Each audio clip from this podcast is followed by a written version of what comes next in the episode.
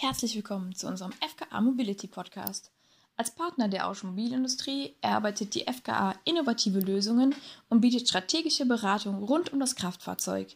Wir sind Forschungseinrichtung, kreativer Ideengeber und Innovationstreiber. Mein Name ist Kerstin und ich arbeite im Team Marketing und Kommunikation bei der FKA.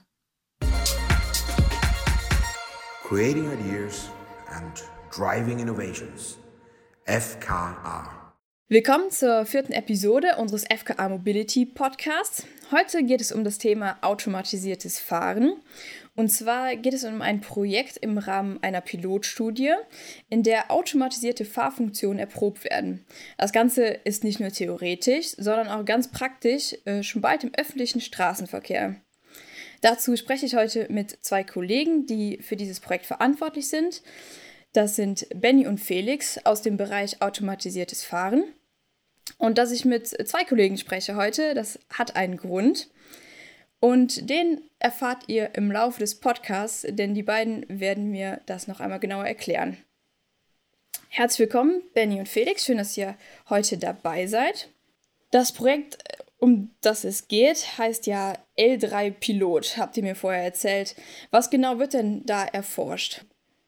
Ja, vielen Dank, Kerstin, ähm, dass wir äh, von dir eingeladen wurden, diesen Podcast hier aufzunehmen. Ja, du hast schon richtig gesagt, äh, wir bearbeiten das Projekt L3 Pilot. Dabei geht es um eine groß angelegte europaweite Feldstudie mit automatisierten Fahrfunktionen, die so auf dem Markt noch gar nicht erhältlich sind.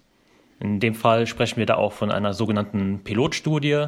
Das heißt, es ist letztendlich dann eine Probandenstudie oder ein Feldtest, in dem wir noch nicht erhältliche Produkte letztendlich testen, sprich unsere automatisierten Fahrfunktionen. So das äh, Motto von L3 Pilot, unter dem das Ganze aufgehangen ist, ähm, lautet 1000 Fahrer mit 100 Fahrzeugen in 10 Ländern. Das heißt, da sind eine ganze Menge äh, Menschen und Fahrzeuge unterwegs in ganz Europa. Das bedeutet, wir haben auch ein sehr großes Projektkonsortium, das dieses Projekt bearbeitet, europaweit. Das sind unter anderem Fahrzeug-OEMs, Zulieferer oder auch Forschungsinstitute und weitere andere Interessensgruppen. Im Vordergrund des Projekts stehen definierte Forschungsfragen, die zum einen technischer, sozioökonomischer oder auch wirtschaftlicher Natur sind. Das heißt dann ganz konkret, ähm, wir möchten die Fahrfunktion und die Interaktion im Realverkehr erproben und letztendlich auch bewerten. Das sowohl aus technischer Sicht, aber auch aus Sicht der Passagiere in Hinblick auf Komfortempfinden und Akzeptanz für solche Systeme. Die FKA ist in diesem Projekt mit unserem Kooperationspartner, dem Institut für Kraftfahrzeuge der RWTH Aachen, als sogenannte Linked Third Party involviert. Das heißt, dieses Projekt bearbeiten wir gemeinsam mit, mit dem IKA zusammen, wobei das IKA hier mehr auf der Auswertungs- und Bewertungsseite unterwegs ist. Das heißt, die sind letztendlich dafür verantwortlich, eine Methode zu entwickeln, wie die eingefahrenen Daten im Feldversuch ausgewertet werden können und darauf basierend dann die Forschungsfragen beantwortet werden können. Die FKA hingegen ähm, stellt da in diesem Projekt die technische Seite mehr bereit. Das heißt, wir verwenden unser Erprobungsfahrzeug für das automatisierte Fahren und stellen hierfür eine Fahrfunktion bereit, die eine Level 3 Fahrfunktion widerspiegeln soll das heißt ganz konkret, bei Level 3 ähm, kann der Fahrer sich prinzipiell vom Verkehrsgeschehen abwenden, muss aber die Fahraufgabe innerhalb weniger Sekunden auch wieder übernehmen können. In der Regel verwenden wir aber eher den Begriff Operational Design Domain, also man definiert äh, Betriebsbedingungen, für die ein bestimmtes automatisiertes Fahrsystem ausgelegt ist. In diesem Fall wäre das eine Fahrfunktion, die im urbanen Umfeld die Fahrzeugführung übernimmt insofern, dass die Spur auf der Straße gehalten wird von dem Fahrzeug und ein sicherer Abstand zu anderen Verkehrsteilnehmern eingehalten wird. Das heißt, das ist eine Forschung, die in einem ziemlich großen Rahmen angelegt ist und ihr habt äh, dafür ein Versuchsfahrzeug von der FKA. Was macht denn so ein, so ein Fahrzeug aus? Also was braucht so ein Fahrzeug, um dann automatisiert fahren zu können? Ja, prinzipiell muss so ein Fahrzeug relativ komplex umgebaut werden. Diesen Umbau haben wir komplett in-house bei der FKA durchgeführt. Und das beginnt Ganz äh, simpel erstmal bei dem Bordnetz des Fahrzeugs. Das heißt, wir müssen irgendwie sicherstellen, dass die notwendige Stromversorgung gewährleistet ist, damit alle nachgerüsteten Systeme auch unterbrechungsfrei funktionieren können. Dann ganz konkret zum automatisierten Fahren benötigen wir natürlich etliche Sensoren, um zum einen das Umfeld wahrzunehmen oder aber auch um die Eigenbewegung des Fahrzeugs wahrzunehmen. Für die Umfeldwahrnehmung verwenden wir überwiegend LIDAR-Sensoren und Radarsensoren, um eben andere Verkehrsteilnehmer detektieren zu können. Und darüber hinaus ähm, lokalisieren wir unser eigenes Fahrzeug mittels Differential GPS. Das heißt, wir können uns sehr genau in einer digitalen Karte wiederfinden, wo wir uns gerade bewegen. Ein weiterer Baustein ist die Aktorik, die wir benötigen, um die Quer- und Längsdynamik des Fahrzeugs anzusteuern. Das heißt, wir können letztendlich Gas, Bremse und Lenkung per Signalschnittstelle ansteuern. Dafür greifen wir dann auf serienmäßige, bereits vorhandene Schnittstellen im Fahrzeug zurück.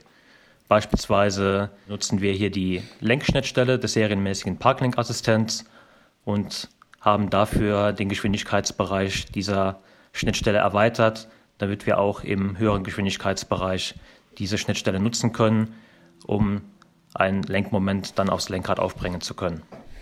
Weiterhin sind leistungsstarke Rechner in dem Fahrzeug verbaut, um die Fahrfunktion ausführen zu können. Das heißt, hier sind ähm, rechenintensive Algorithmen am Werk, beispielsweise Optimierungen für die Trajektorienplanung oder insbesondere für die Wahrnehmung auch äh, Ansätze der künstlichen Intelligenz, also neuronale Netzwerke, die dort äh, Verwendung finden. Und die müssen eben in Echtzeit ausgeführt werden können, und da sind letztendlich dann besonders leistungsstarke Rechner vonnöten, um dies bewerkstelligen zu können. Zu guter Letzt muss das Ganze natürlich auf die Straße gebracht werden. Das heißt, wir haben das Fahrzeug als Erprobungsfahrzeug zugelassen, was ähm, ja, einen größeren Prozess darstellt, besonders im Hinblick auf die Gewährleistung, dass das Fahrzeug sicher im Straßenverkehr eingesetzt werden kann. Das heißt, dieses Fahrzeug ist kein gewöhnliches Fahrzeug und ihr musstet da einiges umbauen, bevor das so als Versuchsfahrzeug benutzt werden kann. Und jetzt hast du, Benny, gerade gesagt, dass äh, ihr die Zulassung auch habt als Erprobungsfahrzeug. Das heißt, ihr dürft damit jetzt offiziell auf der Straße fahren. Und nicht nur auf der Teststrecke wie bisher. Äh, sind denn da noch weitere Voraussetzungen erforderlich, damit man das darf? Ja, ganz genau. Das ist äh, an ganz viele Auflagen geknüpft, die wir natürlich alle erfüllen müssen, um das Fahrzeug im öffentlichen Straßenverkehr erproben zu dürfen. Das sind zum einen jede Menge technische Sicherheitsmaßnahmen, wie beispielsweise, dass das Fahrzeug jederzeit übersteuert werden kann, dass man also einfach ins Lenkrad eingreifen kann und das Fahrzeug lässt sich wieder wie ein normales Fahrzeug ähm, händisch bewegen sozusagen. Aber daneben sind natürlich auch jede Menge organisatorische Maßnahmen entscheidend. Und da ist insbesondere zu nennen, dass wir bei aktiver Automatisierung des Fahrzeugs immer mit zwei Personen im Fahrzeug unterwegs sein müssen. Das heißt, diese beiden Personen haben ganz bestimmte Aufgaben, die sie während dem Erprobungsbetrieb im Fahrzeug äh, leisten müssen. Das heißt, während ihr Testfahrten macht, sitzen immer zwei Personen im Auto. Und ich nehme jetzt mal an, dass diese zwei Personen, dass ihr beide das seid. Was äh, sind denn genau dann eure Aufgaben, wenn ihr im Auto fahrt? Ja, ganz genau. Das äh, ist der Grund, warum wir hier auch zu zweit von unserem Erprobungsbetrieb berichten, weil es halt eben nur zu zweit geht und wir da auch äh, beide unsere Erfahrungen sammeln, die natürlich dann auch von großem Wert sind, dass wir uns da austauschen können. Ja, wie bereits gesagt, haben wir da zwei Rollen definiert. Zum einen den Sicherheitsfahrer, der sitzt auf dem Fahrerplatz, wie der gewöhnliche Fahrer beim händischen Betrieb sozusagen auch. Und der Sicherheitsfahrer ist letztendlich dafür da, das Verkehrsgeschehen permanent zu überwachen und jederzeit dafür bereit zu sein, auch die Fahrzeugführung wieder zu übernehmen. Das heißt, es kann zum Beispiel zu geplanten Übernahmesituationen kommen, gemäß der Operational Design Domain, dass jetzt einfach eine Situation auftaucht, die diese Fahrfunktion nicht beherrschen kann, was auch gar nicht vorgesehen ist, dass es das kann. Aber das System erkennt das eben und gibt dem Fahrer oder in dem Moment Passagier dann die Meldung, dass er jetzt sich bereit machen muss, die Fahrzeugführung wieder zu übernehmen. Das kann ein Grund sein. Das ist dann in der Regel auch vollkommen unkritisch, weil das System einen rechtzeitig dann warnt sozusagen. Oder Warnung ist vielleicht auch nicht der richtige Begriff, weil es ja keine Gefahr ist im, im klassischen Sinne. Aber es können während der Erprobung eines noch nicht ganz serienreifen Systems natürlich auch Situationen auftreten, die potenziell kritisch werden könnten. Zum Beispiel ein Ausfall des Systems oder eine unpassende Reaktion des Systems. Für diese Fälle ist der Sicherheitsfahrer da, um dann rechtzeitig zu erkennen, dass sich solche Situationen anbahnen und die Fahrzeugführung dann entsprechend rechtzeitig zu übernehmen. Solche Situationen werden natürlich im Nachgang analysiert und helfen letztendlich auch dabei, die Fahrfunktion weiterzuentwickeln. Um diese Aufgabe als Sicherheitsfahrer übernehmen zu können, ist ein definiertes Schulungsprogramm notwendig, welches wir hier bei der FKA zum Teil intern durchführen, aber teilweise auch extern bei Partnern stattfindet. Die hauptsächlichen Inhalte einer solchen Schulung sind dann zum einen äh, eine Einweisung in die zu fahrende Strecke, dass man mit der sich vorher schon mal vertraut machen kann. Darüber hinaus muss sich der Sicherheitsfahrer auch mit den Umbauten am Fahrzeug vertraut machen, dabei insbesondere natürlich mit der Interaktion mit dem automatisierten System. Zu guter Letzt muss der Sicherheitsfahrer sich auch einmal darin beweisen, ein Fahrzeug auch in kritischen Situationen beherrschen zu können. Das heißt, äh, das Fahrzeug muss auch stabilisiert werden können, falls eine Situation so kritisch wird, dass wir an die physikalischen Grenzen der Fahrdynamik kommen. Auch da muss ein Sicherheitsfahrer in der Lage sein, die Ruhe zu bewahren und das Fahrzeug wieder in sicheren Zustand bringen zu können. Und das ist jetzt normalerweise deine Aufgabe im Fahrzeug. Ganz genau. Klassischerweise übernimmt dann mein Kollege Felix die Rolle des Operators, aber ich denke, dazu kann er am besten uns etwas berichten. Genau, vielen Dank, Benny. Wie du schon gesagt hast, gibt es neben dem Sicherheitsfahrer noch den Operator. Die Aufgabe des Operators ist dabei äh, die Bedienung und auch vor allem die Überwachung der Fahrfunktion. Und die groben Bausteine oder zumindest äh, was dahinter steckt, die einzelnen Komponenten, möchte ich euch jetzt kurz vorstellen.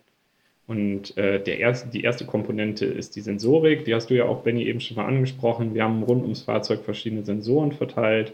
Und im ersten Schritt müssen natürlich die Sensordaten in unserem Funktions-PC eingelesen werden. Sobald wir die dann eingelesen haben, äh, werden die Signale gefiltert und auch schließlich fusioniert. Äh, das ist dann der Baustein der Umfeldwahrnehmung. So ermöglichen wir es zum einen, dass wir die Sichtfelder der verschiedenen Sensoren fusionieren und einen Gesamt 360-Grad-Blick um unser Fahrzeug erhalten. Außerdem äh, können wir an dieser Stelle die Schwächen und aber auch die Stärken der verschiedenen Sensoren kombinieren, sodass wir ein möglichst ideales Abbild ja, unserer Umwelt vor uns haben. Auch wie du eben schon angesprochen hast, haben wir den Baustein der Lokalisierung. Das heißt, wir führen auch immer eine digitale Karte mit, auf der wir uns dann positionieren, sodass wir jederzeit wissen, wie es äh, um uns herum aussieht und wie der Straßenverlauf ist. Mit dieser digitalen Karte gehen wir dann in den ersten Schritt der Fahrfunktion über. Das ist dann die Routenplanung. In der Routenplanung, das kann man sich ganz ähnlich vorstellen wie ein herkömmliches Navigationssystem. Das heißt, wir sind an einem Startpunkt A und möchten dann zu einem Endpunkt B. Und in der Routenplanung wird erstmal geplant, wie wir da hinkommen. Das heißt, welche Straßen müssen wir nehmen, an welcher Kreuzung müssen wir abbiegen, äh, welche Ausfahrt im Kreisverkehr müssen wir nehmen. Ähm, das ist erstmal eine relativ High-Level-Route, die wir dann haben. Und das Ganze müssen wir dann natürlich auch noch auf unsere Umwelt und auf die herrschenden Verkehrsregeln beziehen. Das heißt, wir kommen zum Beispiel an eine Vorfahrtskreuzung und müssen hier dann auf die anderen Objekte um uns herum Acht geben, müssen schauen, äh, ob jemand anders als wir Fortfahrt haben und müssen die dann gewähren, beziehungsweise ob äh, die anderen ob, äh, Fahrzeuge uns die Vorfahrt gewähren. Schließlich kommen wir dann mit der Route in die Trajektorienplanung. Hier wird das Ganze dann in fahrzeugnahe Befehle oder äh, ja, eine fahrzeugnahe Beschreibung umgerechnet. Das heißt, vorher hatten wir nur eine Angabe an der nächsten Kreuzung rechts abbiegen. Daraus wird dann in der Trajektorienplanung in 10 Metern müssen wir einen Kreisbogen mit einem Radius von x Metern und einer Geschwindigkeit von x kmh fahren. Und äh, schließlich, also hinter dieser Trajektorienplanung steckt auch noch eine Optimierung, die Benny eben angesprochen hat, sodass wir zu jeder Zeit da eine komfortable und auch natürlich sichere Trajektorie dem Fahrzeug zur Verfügung stellen, die immer von dem Fahrzeug abgefahren werden kann. Die letzte Komponente ist dann die Trajektorienfolgeregelung. Äh, die berechnet dann aus der vorgegebenen Trajektorie konkrete Stellbefehle. Das heißt zum Beispiel aus dem Kreisbogen wird ein Lenkradwinkel, den wir vorgeben wollen. Und aus der Geschwindigkeit wird dann eine Beschleunigung oder eben ein, ein Bremspedal, äh, Bremspedalstellung oder eine Gaspedalstellung. Bevor wir dann schließlich diese Signale an die Aktorik-Schnittstellen übergeben, äh, führen wir noch eine Validierung und auch eine Limitierung durch. Dieser Sicherheitsbaustein, der ist ganz wichtig an der Stelle, sodass wir zu jeder Zeit wirklich sicherstellen, dass, was Benny auch schon eben angesprochen hat, dass das Fahrzeug immer kontrollierbar ist durch den Sicherheitsfahrer. Das heißt, wir führen da äh, Regeln ein, sodass Benny immer in der Lage sein kann, Fahr das Fahrzeug zu übernehmen und die Fahrzeugführung wieder zu kontrollieren. Während der Fahrt ist dann meine Rolle als Operator, so wie ich das eben schon beschrieben habe, die Überwachung der Komponenten. Dafür habe ich in meinem Beifahrerraum einen zusätzlichen Monitor angebracht, auf dem beispielsweise Teile der Umfeldwahrnehmung oder auch der Trajektorienplanung angezeigt werden, genauso wie ein Fahrzeugzustand. Das heißt, sind alle Fahrzeugsysteme in einem fehlerfreien Zustand oder gibt es zu, kommt es zu Problemen? Ganz wichtig ist natürlich da auch die Kommunikation mit Benny, also deswegen ist da auch wichtig, dass wir ein eingespieltes Team sind. Äh, wir müssen uns da einander vertrauen und auch natürlich eine sehr wichtige Kommunikation übernehmen. Das heißt, ich muss Benny informieren, sobald etwas passiert, was unerwartet ist. Aber auch Benny muss natürlich mir eine Rückmeldung geben, ob beispielsweise sich etwas unerwartet für ihn anfühlt. Das heißt, eure beiden Rollen als Sicherheitsfahrer und Operator sind absolut notwendig, um ein, so eine solche Versuchsfahrt durchzuführen und ihr habt permanent die Kontrolle über das Fahrzeug und könnt dann eingreifen, falls nötig. Ich kann mir vorstellen, dass es bis zu so Versuchsfahrten eine lange Phase der Entwicklung braucht. Wie erfolgt denn die Entwicklung eines solchen komplexen Systems? Bei uns äh, ist die Entwicklung oder fast überall ist die Entwicklung meistens in drei Schritte unterteilt. So machen wir es auch. Äh, ich will das jetzt nur ganz grob umreißen. Wir haben zwar quasi drei Stellen. Das erste ist erstmal die Simulation. Hier findet tatsächlich der größte Teil der Entwicklung äh, statt. Hier haben wir eine Simulationsumgebung, mit der wir dann unsere Fahrfunktion entwickeln und auch schon testen können. Auch hier ist das Testen besonders sinnvoll und auch wichtig, dass wir schon in der Simulation möglichst viele Fehler erkennen können und auch schon abwenden können, bevor sie dann tatsächlich in dem Realfahrzeug äh, getestet werden. Der zweite, genauso wichtige Schritt ist dann der Weg auf die Teststrecke. Hier haben wir ja zum Glück äh, bei der FKA äh, eine tolle Möglichkeit direkt vor Ort. Hier können wir in einer Closed Loop, in einem Closed Loop Test schon in geschützter und auch besonders abgeschlossener Umgebung das Ganze ins Realfahrzeug übertragen. Das bietet uns den guten Vorteil, dass wir hier die Mismatches zwischen Simulation und Realität uns abfedern können und da auch schon das Fahrzeug parametrieren können. Wir können die realen Sensoren einbinden, können da die besonderen Interaktionen und die besonderen Eigenschaften abbilden und können so eigentlich schon den größten Teil der, der Erprobung übernehmen. Außerdem können wir da natürlich auch mit anderen Objekten, die wir hier zur Verfügung haben, sei es zum Beispiel Balloon-Cars oder auch Realfahrzeugen, schon eine ganze Reihe von Tests durchführen. Der letzte Schritt ist dann die, der Betrieb im öffentlichen Verkehr. Hier haben wir dann den Vorteil, dass wir durch unser Entwicklungsprozess schon eine sehr gereifte und validierte Software haben, sodass wir auf jeden Fall sicherstellen können, äh, dass es hier ein möglichst fehlerarmer Betrieb wird, indem wir dann im öffentlichen Straßenverkehr unsere Software und unsere Fahrfunktion erproben und die wichtigen wissenschaftlichen Fragen untersuchen können. Das muss man sich jetzt nicht so strikt in den drei Schritten vorstellen, wie ich das gerade beschrieben habe. Es wird immer wieder während der Entwicklung äh, ist das mehr ein Kreislauf. Das heißt, wir starten eine Simulation, haben eine erste Software zur Verfügung gestellt, gehen wieder die, auf die Teststrecke, stellen dann da fest, hier gibt es aber Mangel in der Software und gehen von der Teststrecke wieder in die Simulation, kommen wieder auf die Teststrecke und irgendwann gehen wir dann in den Straßenverkehr und kehren auch sicher von da nochmal zurück in die Simulation, in die Teststrecke, um uns äh, die entscheidenden Szenarien nochmal anzuschauen und an unserer Funktion zu arbeiten. Das heißt, das Ganze ist ein ziemlich langer Entwicklungsprozess, der immer weitergeführt wird. Genau. Jetzt habt ihr diese Zulassung für den öffentlichen Straßenverkehr, den ja nicht viele Projekte haben, die ähnlich aufgebaut sind.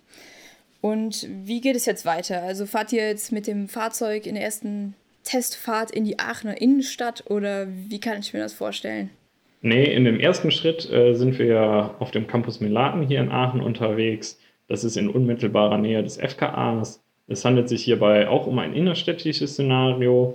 Hier haben wir aber mehrere Vorteile, die wir nutzen. Das erste ist der Campus Melaten, da haben wir außer zu den Stoßzeiten noch keinen hochdichten Verkehr. Das heißt, oder zum Beispiel im Vergleich zum Stadtzentrum. Das heißt, wir können erstmal langsam starten, würde man es jetzt erstmal beschreiben. Wir haben hier auf dem Campus äh, wenig Bebauung oder nicht so dichte Bebauung, sodass wir auch sehr gute Sichtverhältnisse haben. Das heißt, wir können die kritischen äh, Stellen wie Kreisverkehre und Kreuzungen sehr gut einsehen, können die Verkehrssituation beurteilen, auf beider Seite, auf äh, Operator- und auch auf Sicherheitsfahrerseite, sodass wir hier eine große Sicherheit erstmal feststellen können. Dennoch äh, haben wir noch alle wichtigen Elemente, die wir brauchen zum Testen, die es auch genauso in dem Stadtzentrum geben, gibt.